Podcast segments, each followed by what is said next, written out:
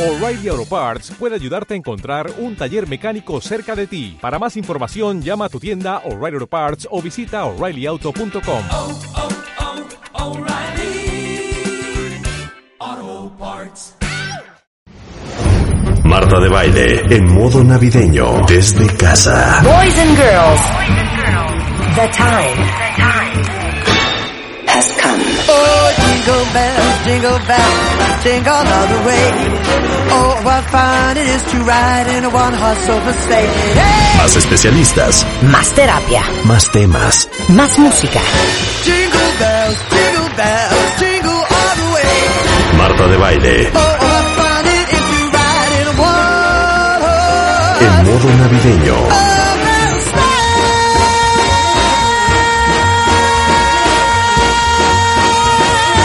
desde casa. Solo por W Radio. Lo mejor de Marta de baile. Comenzamos. ¿Qué tal? Qué cool. No solamente para radio, sino para Zoom, y esto lo van a poder ver después en YouTube y en otras redes sociales. Está con nosotros Christine Comerford. Y ella por más de 30 años ha sido entrenadora en liderazgo y cultura, la autora más vendida de la lista del New York Times, se especialista en neurociencias aplicadas. Seguramente muchos de ustedes conocen su libro Smart Tribes, How Teams Become Brilliant Together, y es una de las bestsellers de todos los tiempos del New York Times. Aparte, es columnista de liderazgo en la revista Forbes en Estados Unidos y en Forbes.com. Ha aparecido en programas desde CNN, CNBC, MSNBC, Fox. Es una picudaza. Y hoy, con Christine, vamos a hablar del secreto para controlar tus emociones antes de que te controlen a ti, porque como lo hablamos con el doctor Joseph Michael Levry, si tú no controlas tus emociones, no controlas absolutamente nada. My dear friend, I'm so happy that you're on the show. And what I said in Spanish, apart from your bio, is something that we spoke about a couple of weeks ago with, uh, with a spiritual master, which is, uh, Dr. Joseph Michael Levry. And he said, if you are not in control of your emotions, you are not in control of absolutely anything. I agree totally. and thank you for having me here. I'm so happy you're here. So, where shall we dive in? It's a huge, beautiful You know topic. I- I think that we should dive in defining what emotions are. And I think that people are still very confused between what emotions are and what feelings are. La diferencia entre emociones y sentimientos. Got it. Okay. So he- here's, here's how humans experience the world. And this is a preface so we understand what's coming next. So we have five primary senses, right? Seeing, hearing, etc. Feeling, kinesthetic, stuff that we touch, which also then translates to emotion. So stay with me for a sec. So we see something, we hear something, that information comes into our brainstem. It zooms very quickly then into our mammalian brain where feelings and emotions are attached. So if we see, hear, and maybe feel some tenseness in our shoulders, feelings are like a kinesthetic experience. We feel tense in our shoulders, we feel tense in our tummy. As soon as that information comes to our mammalian brain, we then attach an emotion to it. I feel stressed. I feel overwhelmed. Then the information comes to our prefrontal cortex, so all the way through our brainstem to our mammalian to our prefrontal cortex, and we decide he doesn't like me. So we see our boss with like a scowl on their face and we then tense up our shoulders. There comes the feeling. Okay. Then the emotion, fear, then the decision. Um, he's disappointed with me. It's a story we just made up from a little teeny piece of visual information. Human beings are meaning making machines. We are making meaning, deciding about the world and our place in it and our emotional experience constantly. And most of our decisions are wrong because they're based on very little data. Yeah. Okay. Can I say that in Spanish? Bring it on. Okay. Here I go. Here I go. Yo le digo que la diferencia entre la emoción y el sentimiento. Dice, a ver, aguanten porque esto es muy importante para entender el resto de lo que vamos a hablar. Ok. Si de repente, eh, pensando en que nosotros eh, usamos los cinco sentidos para percibir el mundo, el olfato, el tacto, esto y el otro, eh, esos cinco sentidos nos da información. Entonces, por ejemplo, si yo estoy y de repente pasa algo que eh, llega mi jefe y llega con una cara larga, automáticamente esa información llega a la parte trasera de mi cerebro y el cerebro registra a lo mejor tensión. Entonces lo primero que vas a sentir es estrés porque le viste una mala cara a tu jefe o tensión en los hombros y esa es la primera sensación. Esa sensación se va directamente al córtex prefrontal, que es la parte de enfrente de la frente, y esa sensación se traduce en, ok, estoy tensa. Esa es la definición. Le ponemos etiqueta a lo que sentimos. Pero después entra un proceso muy interesante que es definir y etiquetar lo que sentimos y darle significado a las cosas. Los seres humanos somos una máquina de darle significados a todo. Y desafortunadamente, definimos el significado de las cosas con tan poca información que normalmente el significado que le damos a las cosas es totalmente erróneo. Entonces, por una cara que tú percibiste en tu jefe, el sentimiento que eso te causó en el cuerpo, tú tomaste la decisión, mi jefe está enojado conmigo, o mi jefe eh, está molesto conmigo, o mi jefe está lo que sea. Ya tomaste esa decisión. Entonces, los seres humanos siendo una máquina para ponerle significado a todo lo que el cuerpo percibe, lo estamos haciendo con muy poca información. So, just to summarize, we are a machine of giving meaning to everything that we perceive. And usually it's the wrong meaning because it's very little information.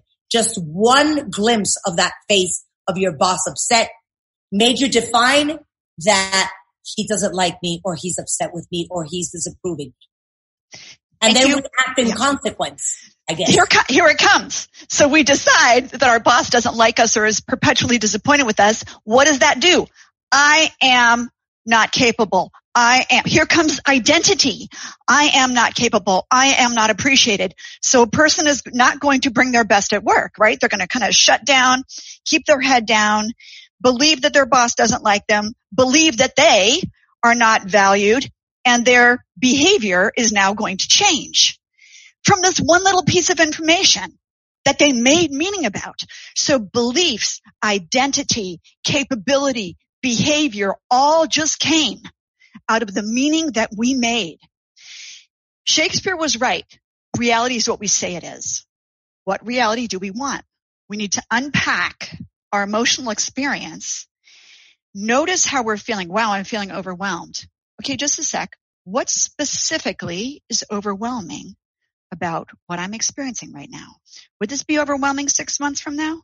Would this be overwhelming from this other point of view? What would I like instead?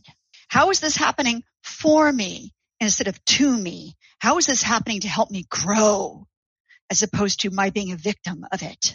As we start to see the world this way, we start to expand our identity, perform at new levels, and start to increase our emotional intelligence and our awareness of how we're feeling and our behavioral choice to move through and change our emotional experience to something that feels better. Okay, stop right there. Stop right there. Okay.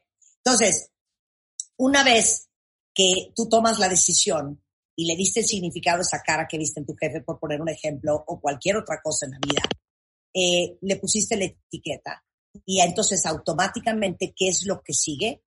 Vas a cambiar tu conducta, porque esto le pega directamente a tu identidad. Entonces dices, mi jefe está enojado, está enojado conmigo, porque seguramente yo no soy suficiente, porque yo no merezco ser reconocido, porque eh, no he hecho las cosas bien, porque no soy suficientemente inteligente. Entonces le pega a tu identidad y automáticamente con una identidad cambiada, tu conducta va a cambiar. Y dice Shakespeare tenía toda la razón. Sin duda alguna, la realidad es lo que tú quieres que sea. Entonces, si uno eh, se sienta un segundo y dice, ok, estoy abrumado, vamos a pensar, antes de, de poner una etiqueta emocional y tomar una decisión conductual sobre esa sensación de abrumamiento, pienso, ¿por qué estoy abrumado? ¿Qué es lo que me está abrumando? ¿Esto que me abruma hoy será igual en seis meses? Si lo veo desde este ángulo, es diferente. Y cuando uno hace ese análisis, uno puede tomar la decisión de conducirte y de accionar o reaccionar diferente a esa sensación que tienes en ese momento.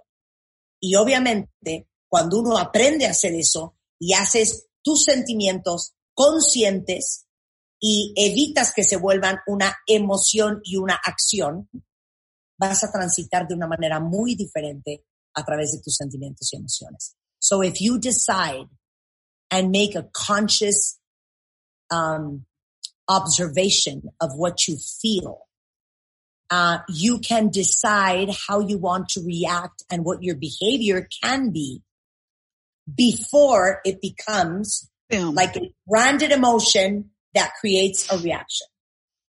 Thank you. It's about getting curious. That is the number one stance for leaders, for parents, for human beings. If we can get curious, wow, how am I feeling?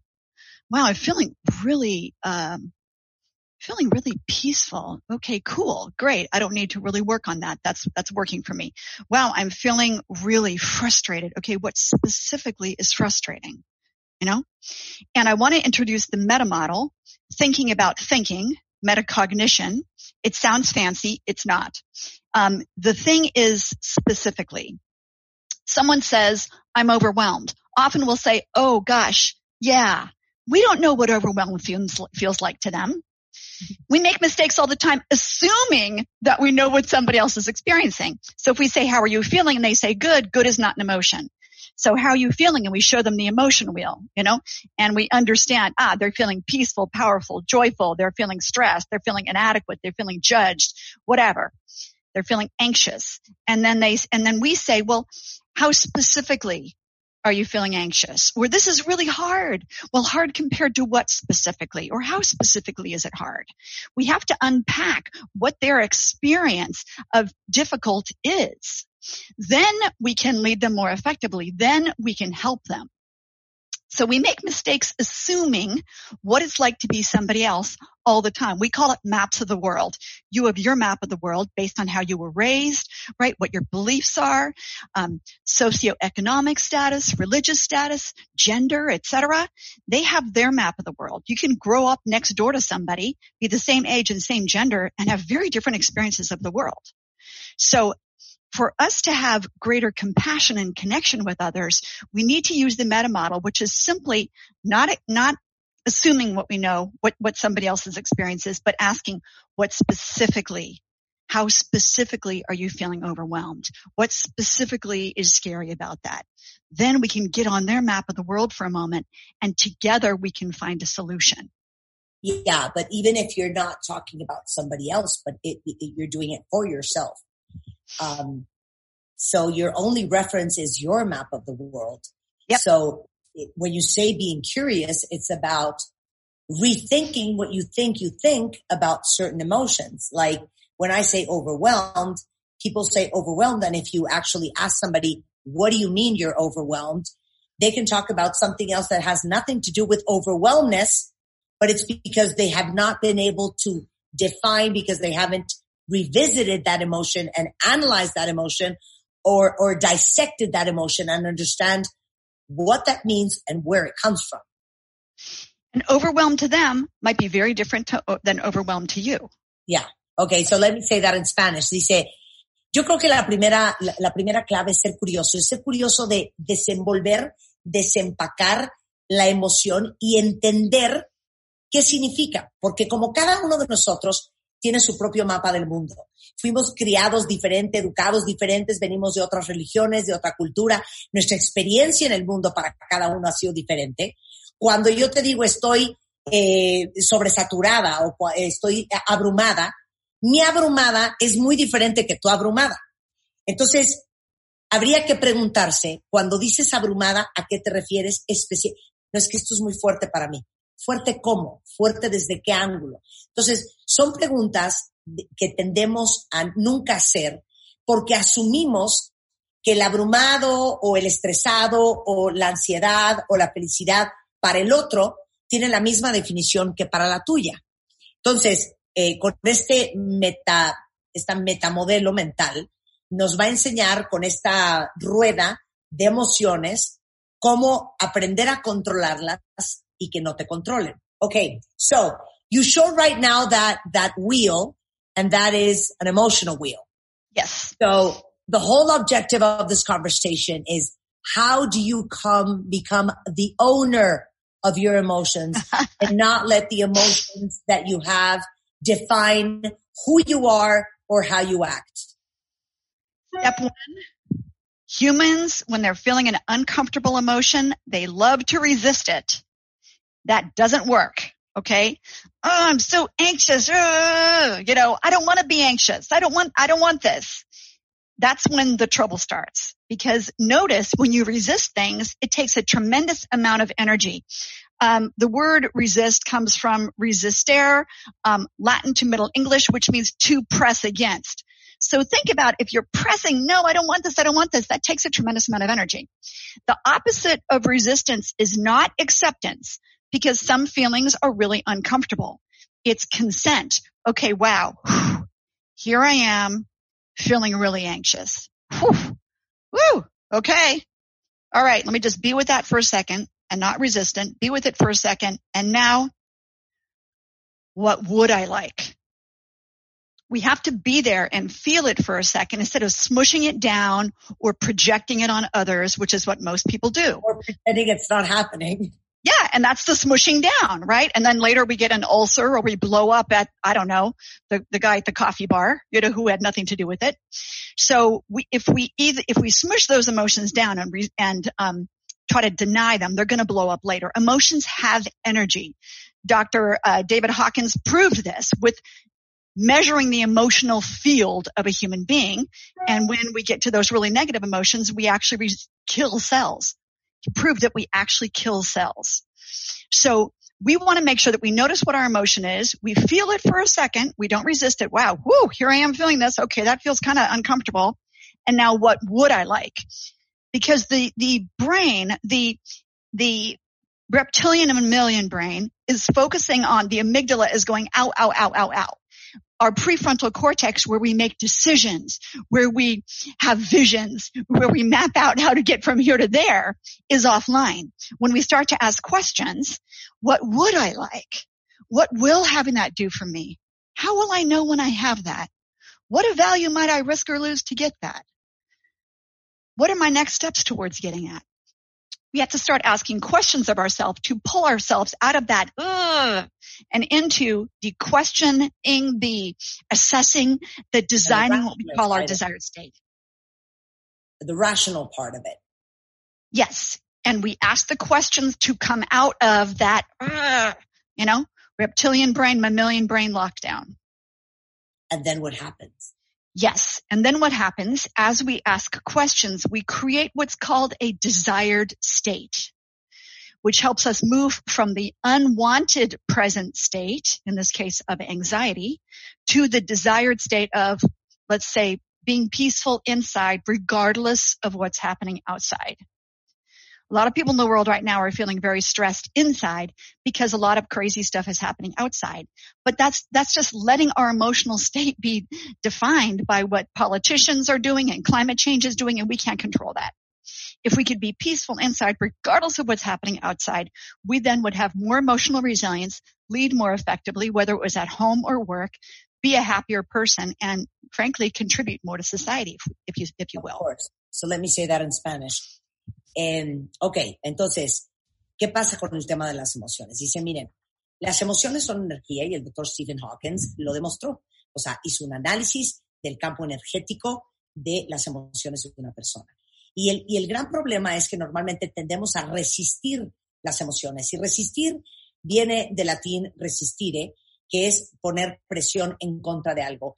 Y resistir una emoción toma un chorro de energía. Entonces, normalmente cuando, por ejemplo, decimos, estoy súper angustiado. Entonces, automáticamente dices, no me quiero sentir así, no me quiero sentir así, y resistes esta emoción. Y eso toma un chorro de energía. Lo que uno tiene que hacer es literal quedarse en emoción un segundo y decir, ok, estoy sintiéndome súper ansioso. Uf, quedarte ahí, vivir y sentir la emoción. Y esa emoción se está gestando en la amígdala, en la parte del cerebro reptiliano, que es la parte más primitiva y más reactiva del cerebro. Si uno no se toma el tiempo para sentir esa emoción, estacionarse en ella un segundo y switchar de tu cerebro reptiliano y reactivo a tu cerebro más racional, que es el córtex prefrontal, empezándote a hacer preguntas de ¿por qué me estoy sintiendo así? ¿Qué me está disparando esta emoción? Si hiciera esto me sentiría mejor. ¿Qué podría para conseguir, qué podría hacer para conseguir lo otro? Cuando tú switchas a tu cerebro racional, le quitas la reactividad al cerebro reptiliano eh, y a la amígdala y te vuelves más dueña de lo que sea que estás sintiendo. Luego entonces puedes entrar en un estado no solamente de control, sino en un estado de paz, de tranquilidad, racional, en donde vas a poder tomar mejores decisiones y darte cuenta que ese estado de paz y de bienestar interior en realidad no tiene que ver con ningún factor externo, sino con todo lo que tú permites que pase y eh, toda la cantidad de tiempo que permites que siempre esté operando tu cerebro reptiliano. Por ejemplo, ahorita en la pandemia tenemos 100 y un mil razones para estar furiosos, mentando madres, desequilibrados, totalmente derramados emocionalmente, que porque el gobierno, porque el cambio ambiental, porque la pandemia, porque el encierro, pero te das cuenta que cuando haces estos ejercicios y cuando te vuelves dueño de tus emociones, lo externo no afecta lo interno y esa paz no está amarrada a nada que esté pasando afuera. So I think I did a pretty good job. So just, just because I love to summarize things, I think that usually we operate and we let the reptilian brain and the most primitive part of the brain like run loose it's operating like automatically by itself and we're only reacting to whatever it throws at us instead of switching and using your more rational brain, which is a prefrontal cortex. Is that a good summary? Yes, by asking questions about asking our emotional experience, exactly. which comes back to curiosity, right? And why it's so important to be curious about our experience and to not just, yeah, let that runaway train of the reptilian and mammalian brain just take over, right? When we're compulsively reacting, we don't have choice. When no, we're stopping. No, stop right there. Stop right there. For example, what we usually tend to do is even imagine how crazy blame others for our behavior. You caused me this emotion. Therefore you caused me to react in this manner not taking responsibility for our emotional state.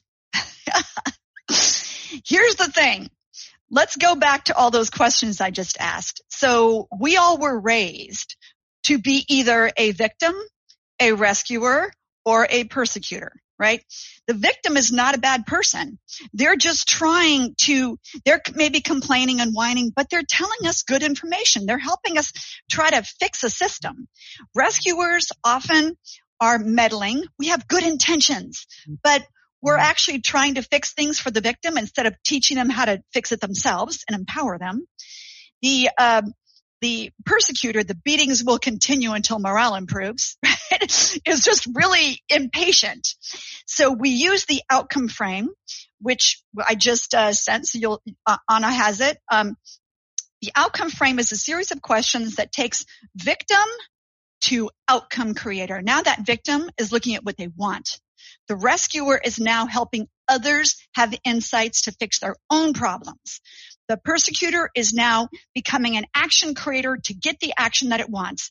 The key to all of this is shifting and releasing that unwanted present state and asking, what would I like? What will having that do for me? How will I know when I have it? What of value might I risk or lose? When, where, with whom would I like it? What are my next steps? This can get you through anything. Oh my God, you're going to have to repeat that. So let me say that in Spanish and then I need that list again. Dice, en, el mundo hay tres tipos de personas. Las víctimas, los rescatadores y los perseguidores. Las víctimas sabemos que se la pasan lamentándose y quejándose. Los rescatadoras tratan de ayudar a que las víctimas no se sientan así y los persecutores obviamente eh, eh, siempre tienen esta actitud de que no van a parar hasta que venzan, hasta que conquisten y hasta que puedan. Pero eh, lo, lo importante de todo esto es cómo de una u otra manera todo esto interactúa y tú acabas siendo, digamos que, una de las tres y conduciéndote ante el mundo eh, de, de esas tres formas. Por eso, tan importante regresar al tema de la curiosidad y que después de identificar la emoción, y ahorita vamos a hablar de la rueda de las emociones y ahorita se las voy a postear en Twitter para que vean toda la gama de emociones que hay y no se confundan entre emociones y sentimientos, eh, es hacerte las preguntas correctas. Y las preguntas correctas son cinco. Ok, first one. Repeat What the would you again. like? ¿Qué quisieras? What would you like? Number two, what will having that do for you? How will you feel? ¿Cómo te, senti- te sentirías si obtienes lo- eso que quieres? Number three.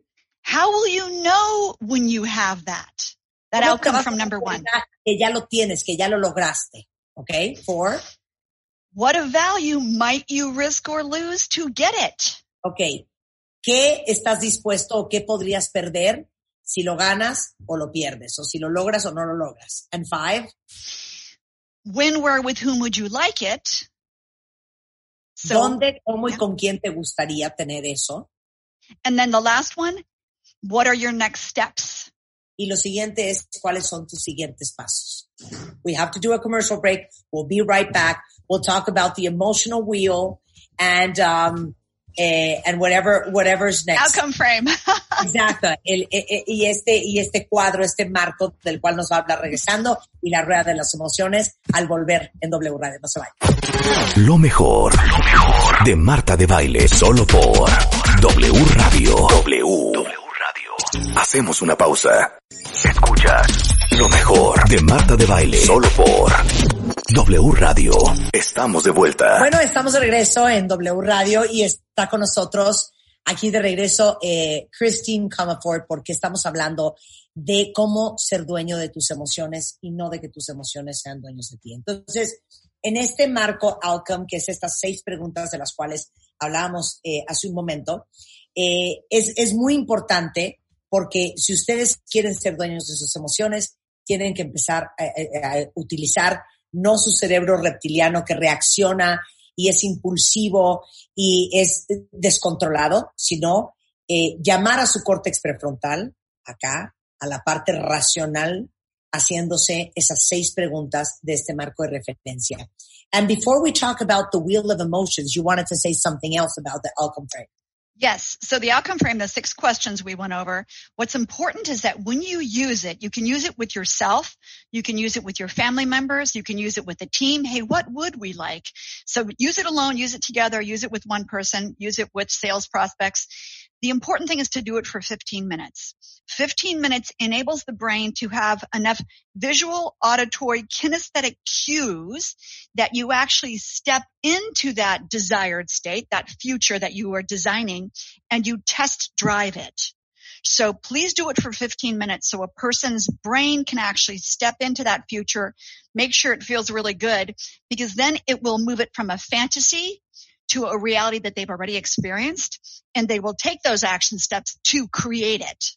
Ok, so tiene que ser un proceso, porque esto lo puedes hacer contigo mismo, con un miembro de tu familia, con tu equipo, con tu equipo de ventas, pero este proceso de las seis preguntas es un proceso que por lo menos tiene que durar 15 minutos, porque ese es el tiempo que necesita tu cerebro para, digamos que, eh, sumergirse eh, en, en- en todo el rango de, de sensaciones y de sentimientos y de emociones que esto va a generar para que verdaderamente conecte y esta, esta conversación y estas preguntas se vuelvan no una fantasía y no algo lejano, sino parte de la realidad de tu cerebro en ese momento y por eso decimos que 15 minutos. Ahora, una pregunta muy importante. A veces uno está demasiado ansioso, demasiado enojado, demasiado lo que sea para siquiera hacerte esas preguntas. Que, que me voy a estar haciendo preguntas si estoy que me lleve el diablo, o que voy a estar haciendo preguntas si me muero de ansiedad, o que voy a estar haciendo preguntas si me muero de la tristeza. So, what I'm saying in Spanish is, like, sometimes you can be so upset or so anxious or so stressed or so sad that you feel that you are absolutely unable to ask those questions and to be rationalized at that moment. Yes. Okay. So sometimes someone will say, well, what would you like? Well, I would not like to be so stressed. I would let, you know, and we can only look at what we would not like. So when we're in that state where we're just really tied up in knots, we want to use a different process first to clear the energy before we do the outcome frame. Um, I've sent this to Anna, so we'll have this. It's called maneuvers of consciousness. And what's important with maneuvers of consciousness is we have four steps in maneuvers of consciousness. The first one, we need to let ourselves feel that negative evaluation. Well, I don't like this and I don't like that. Only three minutes though. So you set a timer, three minutes. Okay. I don't like this and I don't like that. You just have to get all that negative stuff out because Okay, minutes remember, that. Okay. three minutes of ranting. Okay. when the time is up though, you have to look at your emotion wheel and say how you feel. Well, I feel angry. I feel tense. I feel irritated. I feel defeated, etc. Okay. Then shake it out. Okay. Next three minutes. Curiosity. Ooh. Well, um, what is so awful about this experience? Or, um, would I feel so stressed about this experience three months from now? If I look at it this way, um, what's so stressful? What stories am I telling myself about this experience? So three minutes on that, then, uh, three minutes are up. Look at the emotion wheel. Start to notice that you are moving on the emotion wheel. Okay. Shake your body out because energy, emotions have energy. Third step, amazement. You know, it's kind of amazing that this experience even occurred. It's kind of amazing that I got so upset about it. It's kind of amazing because I see all the different ways I could navigate through it. Three minutes are up. Look at the emotion wheel. Notice now you're probably moving to peaceful, powerful, joyful.